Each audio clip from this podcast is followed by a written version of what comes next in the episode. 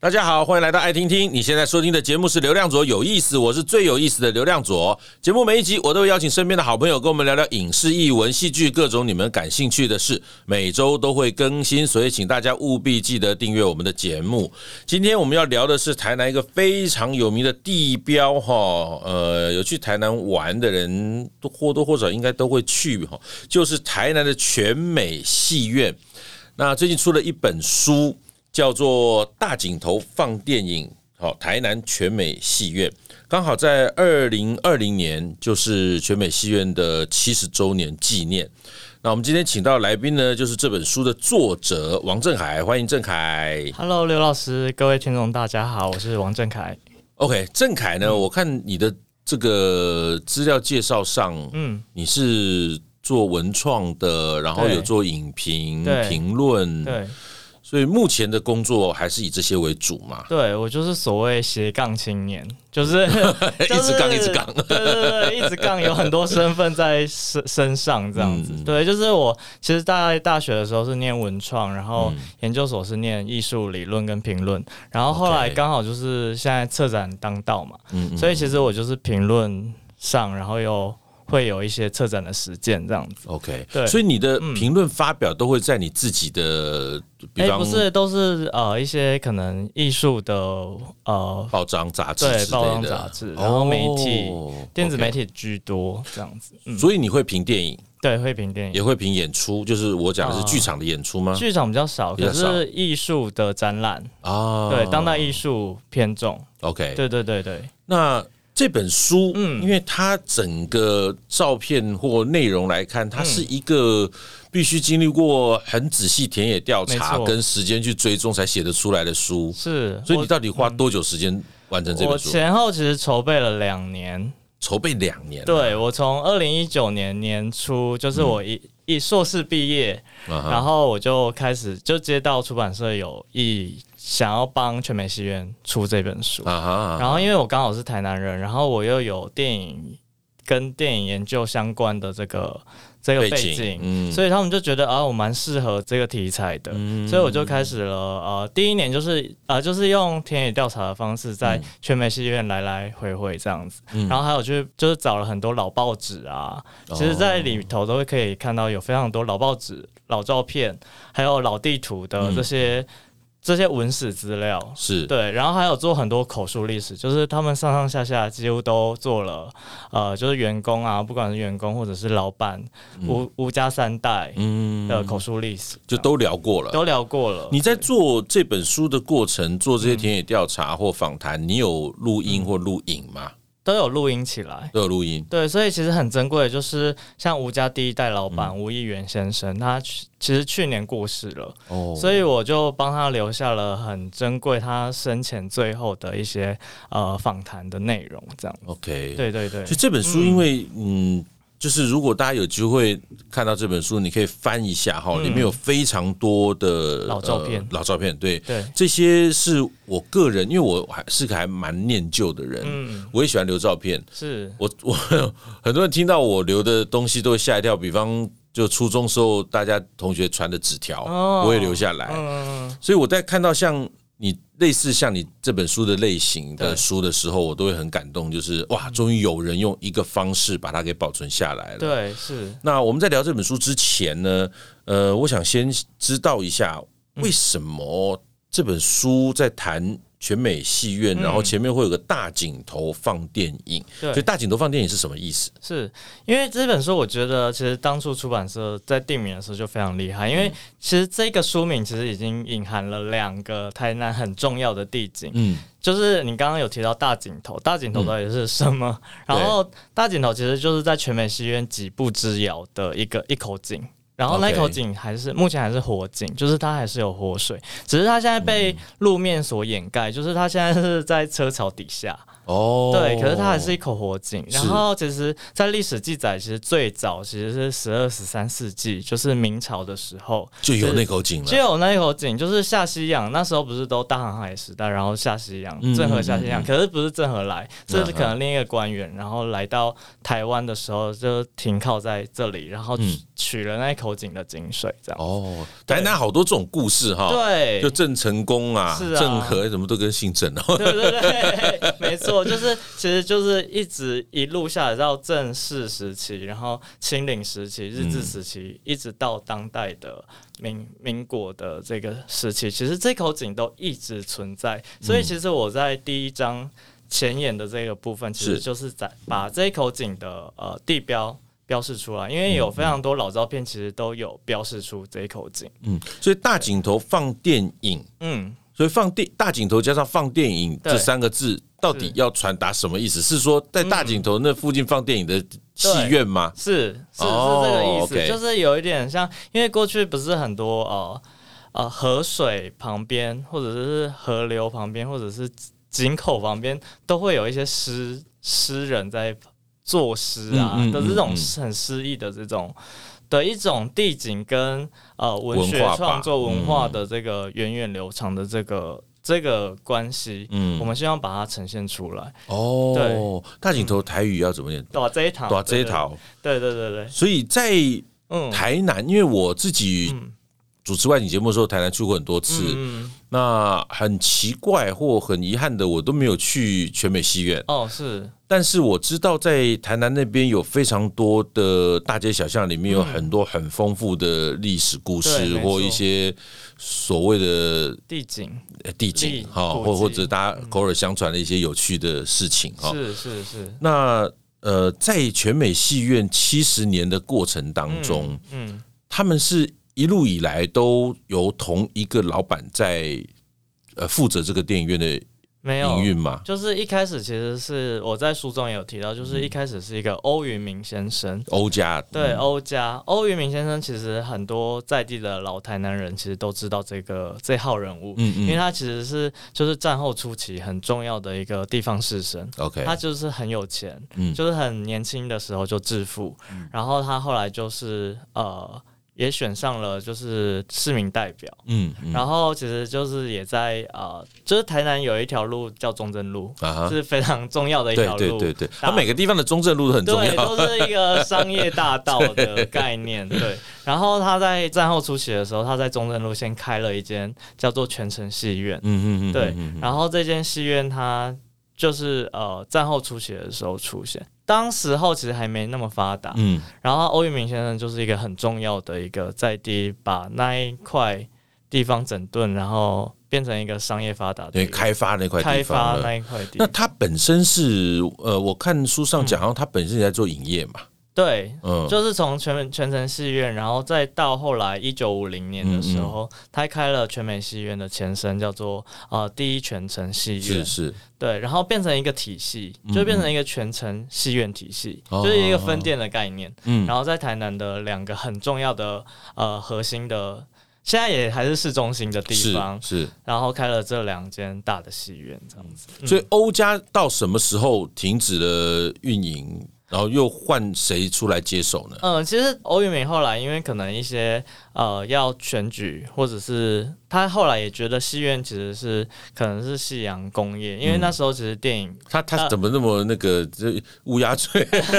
因为他觉得那时候那时候刚好是黑白电视，哦，电视出现，嗯所以他们其实很多人就会觉得呃电影。可能准备变成就没落这没样子落的，嗯所以他就赶快转手。可是他转手选择的对象其实是他的妹妹，就是欧欧玉明的妹妹，叫做嗯欧仙桃。是然后欧仙桃她其实已经呃那时候已经嫁给了就是吴议员，就是吴家的第一哦代哦吴，OK，先生。嗯然后他们后来这两这一对夫妻，他就决定接手哥哥的这个呃全第一全城戏院，嗯对。然后所以在一九六九年的时候，他们就接手了呃第一全城戏院，可是后来他们就是把它改名成全美戏院。是是，可是为么什么会呃改名为全美戏院？就是因为欧仙桃他在过去在经营戏院之前，他其实有经营一个新全美百货店，嗯然后其实就在呃全城戏院旁边，就是中正路全城戏院旁边、是，是他就是经营了就是一个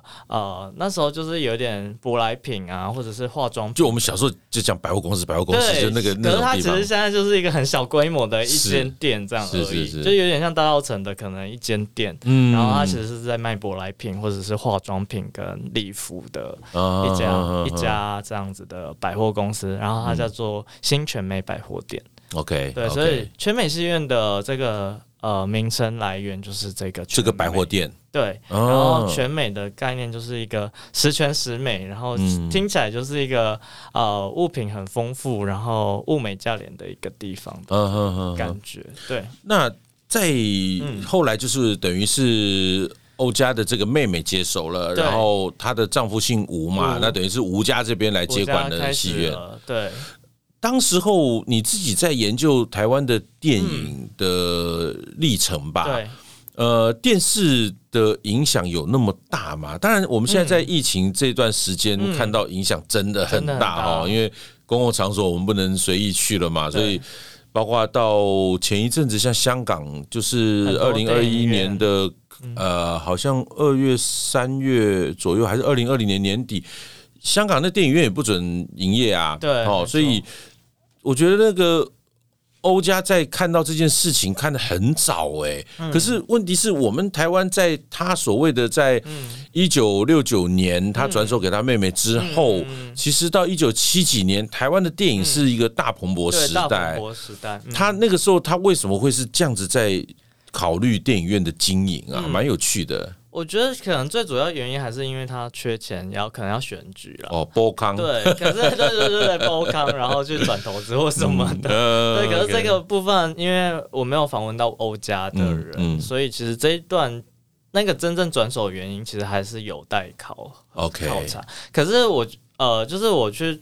探寻的话，我会觉得电视一定还是一个重要的影响戏院发展的绝对一个绝很对嗯重要的一个，包括后来的彩色电视，是然后前面就是先黑白电视，对，对，所以其实都是都是有一些关联影响的。嗯嗯，。对，我是觉得这个部分你，包括电影产业嘛？你说现在电影台那么多，嗯对啊，然后就早期说网络不发达的时候，我电影在电影院播完之后，我还可以卖给电视台版权嘛。那现在网络还有网络版权可以对，卖还有啊。 OTT 啊，还有好 多好多，他们竞争现在竞争对象实在是五花八是门，就是太多，现在媒媒体太多了，嗯，所以所以电影院、嗯电影院本身，我觉得在这个时代之下能够存在下来非常困难非常啦。困难我觉得在经营上，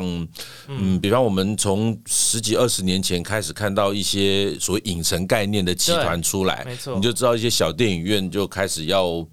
求生存。对，就譬如要加钱一点了。嗯对对对对，那在全美地全美戏院哈，呃，嗯如果去过台南，我想会去想跟他拍照，一定是他的海报看板没。错。这是目前台湾唯一的吗？还留下来的手目绘前海真报的？是唯一了，因为去年在桃园中原戏院嗯正式歇业之后，现在真的是台湾唯一了。因哦为，去年还有个桃园中原戏中原院戏哦。院其实还有，哦，对，就是去年还还在的时候，所以中原戏院的手绘的看板，那个是由当地的手绘师傅绘的。对当地有一个也是很有名的手绘师傅。 OK，对然后现在全美的是呃严正发严正发师傅嗯严师傅在在画嘛。对，没错严。师傅，我看他年纪大也七十多，哦，呃，他今年六十八岁，六十，八岁了。哦对，其实也是有一把年纪了。是他有有有人在跟他学嘛？其实现在全美戏院它就是开发了一个叫做研习营，嗯就是可以每个就是密集四天，然后就是有兴趣的学生就可以报名嗯去参加这个研习班。可是它就是一个呃比较呃短期的一个，有点像试水温，或者是你可以就是体验吧，你体验嗯比较是体验式的对，可是如果你真的有兴趣，像目前有一个呃，有一两个呃同学，他们就是长期的在跟随师傅在、嗯在画，对，然后其实因为这个技术其实是熟能生巧啦，就是、嗯就是越练习越多，其实它其实就可以达到一个一个一定程度的功力，对，因为这个所谓的手绘电影看看板板这件事情或这样的一个工作，嗯，它铁定势必要被取代的。对嗯就简单讲，呃，我们需要的那看板的面积很大，对那你用所谓的现在输出技术又那么好，对，呃，以价钱跟制作出的时间上来看，手绘一定赶不上的。嗯对没错就是它成本第一个比较高，手工嘛。对是然后再来是假设我排档，临时我两个礼拜上个什么电影，他可能也赶不出来，对，所以就面临到这问题。所以听众朋友们，如果你对于这种小时候嗯你对电影院的感觉，或者你没有看过所谓的手绘电影看板这样的一嗯个景象的话，哈，到台南一定不要错过台南的全美戏院啊。没错，那现在呃，以全美戏院经营的状况，它好像变成一个类似观光景点。嗯，那实际去看电影的人多吗？在地人还是会去看，因为它嗯是现在目前台南唯一二轮戏院，就就是二轮线就是就常常有两片一起播对，的两，天一 起播，可是它可能已经是事隔了一两个月嗯嗯后才出现在戏院的这然后个在我们在二轮片，对我们排舞台剧常会去景美的那个社教馆嘛，哦是它旁边就有一家在对巷子里面，也是我常会去看说，诶，这电影之前没错过没看到，对就很想进去看，而且很便宜啊，很便宜，嗯对，就是一百块就可以看两部片，对对对对对对对，对。所以现在全美戏院的经营就是以二轮片方式，对，还是以二轮片的呃营运模式。早期它一定是院线，就是所谓首轮院线嘛，对，其实是在一九七嗯，一年前都还是，都还是首轮的院线片。可是他们一九七一年后就是转型成二轮戏院。因为我在这个书上也看到，他们叫插片，还叫对他们就是在转型二轮戏院之前，嗯其实经历了一波就是插镜头风暴。插镜头。对 OK，对，为什么会叫插镜头？其实当初我也以为是插片，所谓插片。嗯嗯可是后来在口述的时候，吴老板就特别提醒我说，他们的是比较是插镜头，因为插片的呃定义是就是在正片里头嗯插了一些非原片的一些情色镜头。 ，OK，对，这叫插裸露片。插片，嗯对。可是他们的插镜头其实是在原片，过去其实因为电检很严格，嗯所以有一些呃电影可能出现了一些床戏或者是裸露的镜头，他们呃电检会把它剪掉。嗯，可是片商他们其实是会自己保留一个原版 copy 原版， 版原版 copy 的一个拷贝，嗯然后让有有心有意想要经营这一块的戏院可以保留这个部分，所以、哦对，所以全美戏院那那时候就是有拿到这个一刀未剪、原汁原味的一个呃。当初呃，那个风暴其实是他他们播了一个医疗教育片，嗯因为那时候性教育的这种影片反而会变成一种被猎奇、被被有点像情色片观看的因为那状态，时候很封闭嘛，对那时候根本没有像 A 片现在那么 直接在网络上可以点开来对看，对对，所以就是有有知道的人就会进戏院看这样子嗯的影片，然后可是问题是，这种影片一定是会被电剪剪的乱七八糟，体无完肤啊，对，体无 完肤。可是就是片商提供了全美戏院一一个一刀未剪版的，然后这个一刀未剪版也是算有点小违法吧，对，就是违法的啊违法的状况嘛。对，所以其实当初就是有便衣警察就发现了这件事，啊所以才对对对衍生对对了后后面的这个是危机这样 子。呃，我自己在高中的时候有去看过所谓的插片哈、嗯是就不是插镜头。我现在懂插片跟插镜头嗯对不同了，就插镜头其实是一刀未剪的版本播放，嗯那插片是它根本放一段跟这电影完全对无关的情色画面哈。那高中的时候，我们就一群同学就就溜去看， 是他们就说。我们那时候好像也不叫插片，好像就是说里面有会放 A 片，啊、哦然后我也搞不懂，第一次去就会看啊，我记得好像那次看个武侠片还是什么，是但真正的电影是什么我已经忘记了。嗯然后就听听看看听听看，突然就嗯， 有一个一个很奇怪的画面就出来，然后就有没穿衣服的人在里面干嘛干嘛的，对，那就觉得很兴奋呐、是在那个是年代，我高中的时候应该是民国六十几年嘛，也是七零年代，嗯一七零年代的时候，所以非常有趣。是是是，那全美现在应该不会有这个噱头吧， 没有。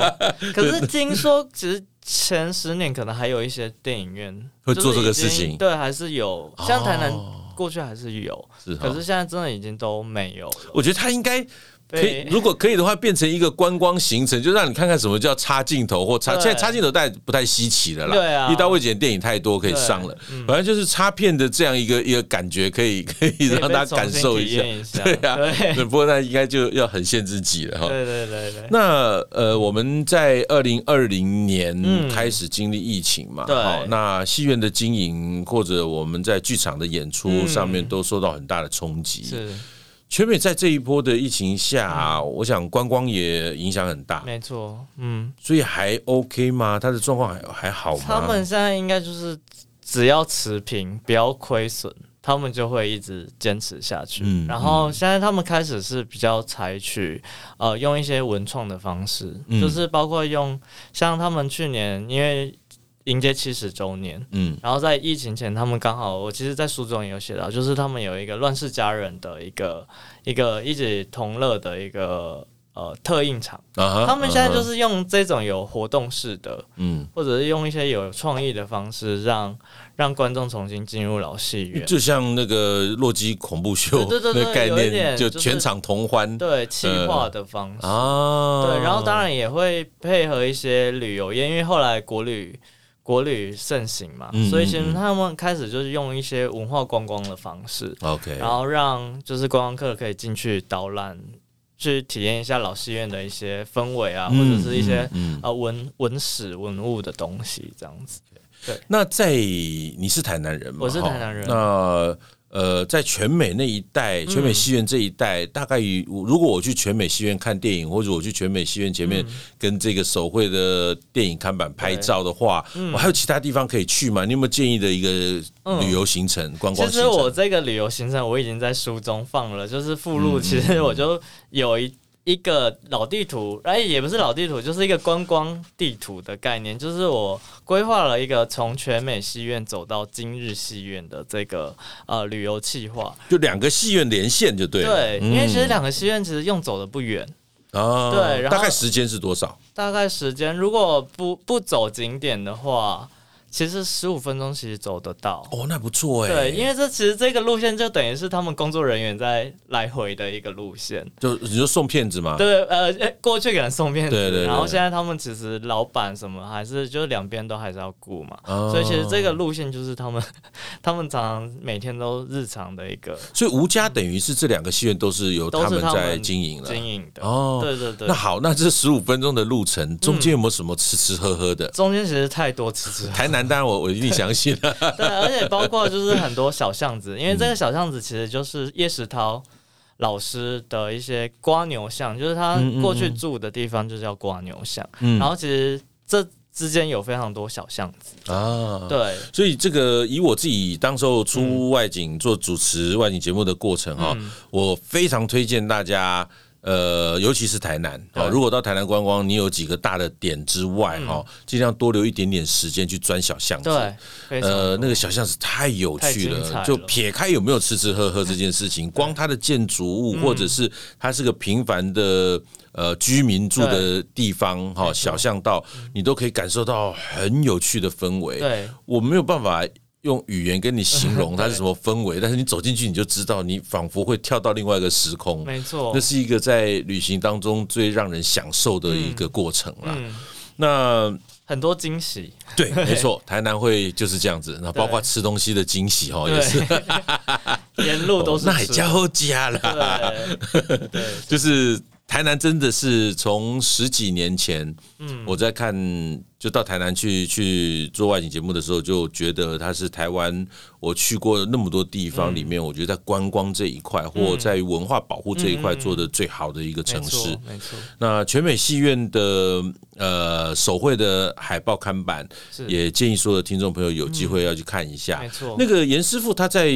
工作的时候是可以参观的嘛？可以，它其实就在露天，就它路是路露边天嘛画，室对啊，因为我们小时候其实也都看在路路边画对，啦没，错，所以去旁边拍照干嘛，基本上哦他都很乐是意 OK 的嘛。对对哦对，所以大家有空看到这个严师傅在画看板的时候啊，嗯也在那边跟他聊聊天、拍拍照哈，也给他鼓励打气一 下。我觉得这一个工作能这样持续，真的很不简单，而且眼看着其实虽非常有可能随时他就会结束掉这个工作的可能性没了，错齁没因为错就像我刚刚讲的，成本啊、时间效率上，真的比这些输出要差太多对，了。没错，这也是一个时代不得不的新陈代谢啦。是啊，好，嗯，那我想跟郑凯最后再聊一下，就是你会喜欢电影的最大原因是什么？就是在什么一个时间点，嗯，你会爱上电影，会进入到电影这个世界里头？其实这期其实我在前言的时候我也有写到，就是我当初遇到全美戏院的时候，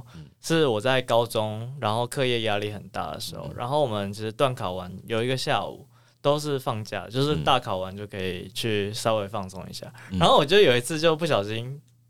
就是溜进了全美戏院。我当初是要看《永生树》这一部片，嗯因呃为我当初以为是布莱德比特的一个可能爽片，或者是因为他主主演的，嗯对可是没想到是一个极度艺术的没电影，错然后完全看不懂他在 干嘛。可是那一个记忆非常深刻，因为那一次的体经验完全不同于我过去在呃微秀或者是那种影城市的那个观影的经验，嗯嗯嗯完全不一样。然后包括我看了那个艺术电影，然后我觉得有一种灵光被打开的感觉，哦就是。觉得哦，原来电影可以是这样，然后电影可以是这么有魅力的，嗯对。然后他其实是带带我去一个很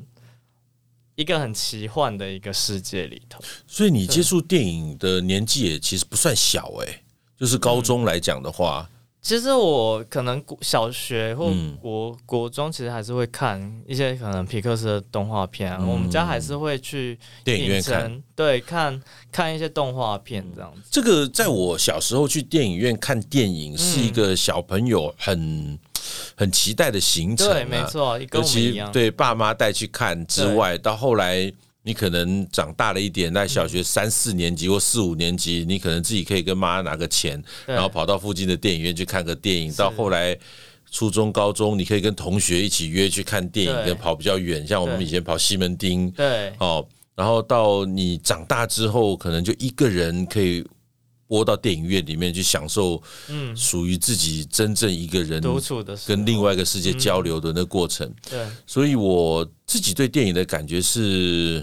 我从小嗯就很喜欢那个进到电影院，嗯，灯亮到灯暗，然后荧幕亮起对到荧幕结束到灯再亮的那个那个过对程。这个过程，嗯就，像你刚刚讲的，好像进入到另外一个世界，嗯然后那个世界里只有你跟这电影里面的故事跟人物，嗯然后还有包括你自己的想象，对，呃，那是个非常非常很魔幻的时刻，所以对我在这边很极力的鼓励大家，嗯如果你还很习惯躺在沙发上看电视，然后转不管 Netflix 或其他嗯 OTT 平台、或者看电影台的话，即便你家有再好的音响设嗯备、视听设备，真的真的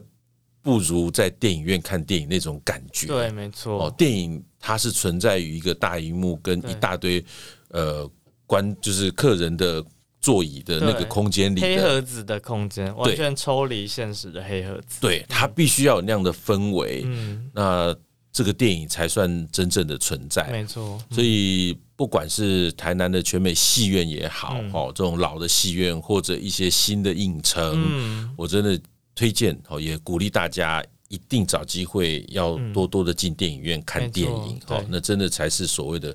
看电影。嗯，不是看一个骗子，对哦 概念不哦太一 没样。错，嗯 OK，这本书《大井头放电影》，台南全美戏院。那今天我们访问到的是王正凯，那出版嗯社是远足文化。是，呃，今天非常谢谢郑凯来跟我们分享这么有趣的一个全美戏院的历史。然后这本书也要推荐给大家，如果你对于呃戏院、台湾的戏院的电影院的这个历史有兴趣，或者你对老的这些文化或一些生活记忆有兴趣，真的这本书很值得你收藏下来，然后翻一翻郑凯这个。做的田野调查、一些访谈，还有包括他收集的一些很有历史性的照片。嗯，好，非常谢谢郑凯。谢谢，也欢迎大家分享我们的节目，更欢迎订阅《流量左有意思》，有新的节目上线就会收到通知。我们下次见，